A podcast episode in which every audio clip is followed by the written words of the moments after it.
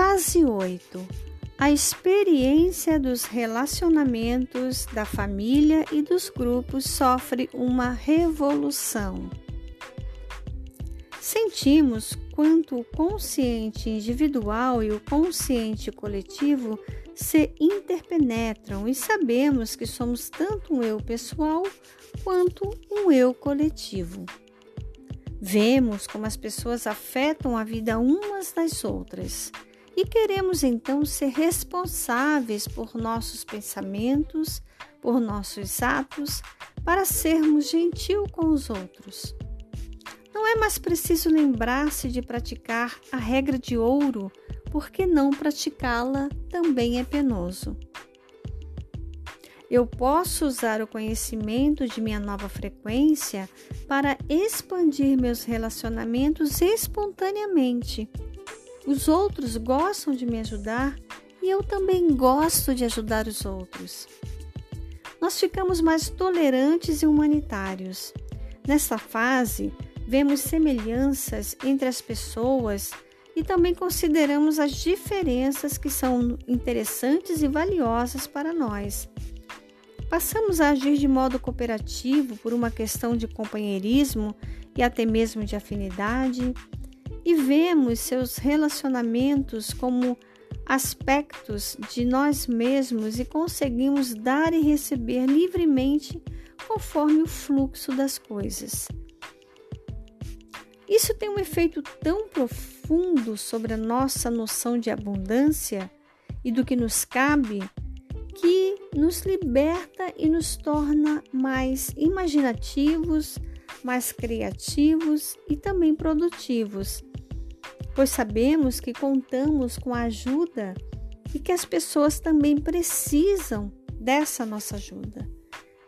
É um processo de reciprocidade. Chegamos aí a uma nova compreensão da energia, da energia Yin, que é mais receptiva, e da energia Yang, que é mais dinâmica, e também é, da compreensão do funcionamento dos hemisférios direito e esquerdo do nosso cérebro equilibramos-nos, é, desenvolvendo igualmente o lado é, receptivo, intuitivo, fundamental e o lado ativo, concentrado, criador, para que a percepção seja mais fluida, mais criativa e sempre mais renovada. À medida que, que vamos compreendendo esse equilíbrio, né, o equilíbrio da percepção, e também o equilíbrio da energia Yin e Yang, nós traçamos paralelos entre essas qualidades e, e as dinâmicas de gênero masculino, feminino nos relacionamentos. Afinal de contas, nós temos essa dualidade dentro de nós, né? O yin e o yang também nos é intrínseco. Chegamos a uma nova percepção do que é possível nos relacionamentos entre duas pessoas intimamente equilibradas, além de ver novas possibilidades de comportamento para ambos os gêneros. Nós ficamos mais calmos, mais compassivos no que se refere à formação e ao término dos relacionamentos, por exemplo. É, já que nós percebemos os desígnios das almas para aproximar-se e também para se separar. Muitas vezes nos sentimos aturdidos pela simples magnificência do amor.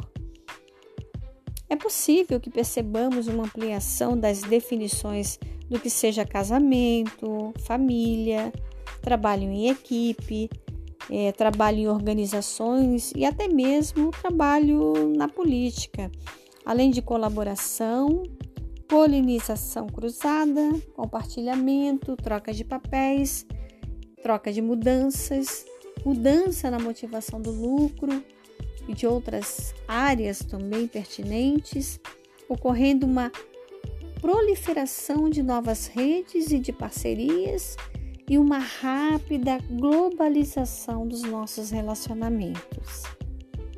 Sem esforço, somos autênticos e ao mesmo tempo podemos trabalhar com a mente grupal, é, fundida em qualquer equipe para que possamos é, alcançar respostas, inovações, experiências sociais mais alegres e elevarmos cada vez mais as altas frequências, mais complexas e mais completas. Nesta fase, aprendemos a modular a frequência pessoal conforme a frequência de outras pessoas, de outros grupos, outros lugares, outras épocas, dimensões de percepção, aumentando assim de forma tremenda a compreensão e a sabedoria. Assim, podemos nos lançar a um contato mais real com seres é, não físicos, com seres espirituais, um grupo anímico e pessoas, até mesmo pessoas que já partiram para outras dimensões. Tornamos-nos exímios em habilidades antes consideradas é, próprias de uma consciência paranormal ou até mesmo sobrenatural, que exigem superação da distância e da ressonância. Por exemplo, a telepatia, teletransporte, clarividência, é, cura espiritual, psicocinese, que é a capacidade de, de mover objetos com a ação da mente, ou seja, começamos a, a, nos tornar é, seres mais quânticos e seres conscientes dessa quantificação energética, desses campos multidimensionais, os quais nós podemos fazer parte com consciência plena.